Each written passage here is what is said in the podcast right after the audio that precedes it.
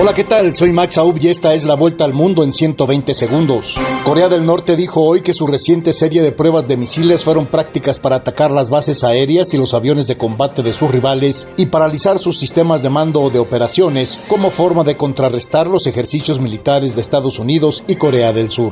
Más de 100 líderes mundiales se reúnen este lunes en la COP27, la cumbre anual del clima que se realiza en Egipto, bajo presión para mejorar la financiación de los países más vulnerables de devastados por los efectos del calentamiento global. Organizaciones en representación de 350 millones de agricultores, pescadores, pastores y productores forestales a pequeña escala han firmado una carta a los líderes internacionales solicitando mayor financiación para adaptarse precisamente a la emergencia climática. Meta, la casa matriz de Facebook, prevé despedir a miles de empleados a partir de esta semana en concordancia con la decisión de otras grandes empresas de tecnología que han cesado efectivos en respuesta a la crisis económica.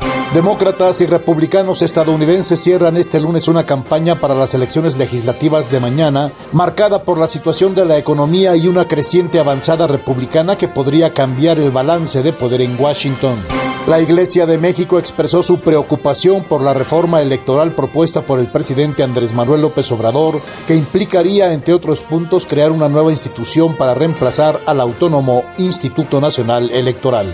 Nicaragua llevó a cabo elecciones municipales con poca afluencia de votantes en una jornada cuestionada por denuncias de arrestos de opositores, acoso a los sufragantes y otros hechos de violencia política. Se estima que la abstención rondó el 82%. El diario The Wall Street Journal aseguró que las petroleras de Estados Unidos podrían demandar al gobierno de Colombia, ya que podrían interpretar el nuevo sistema tributario impulsado por Gustavo Petro como un incumplimiento al Tratado de Libre Comercio.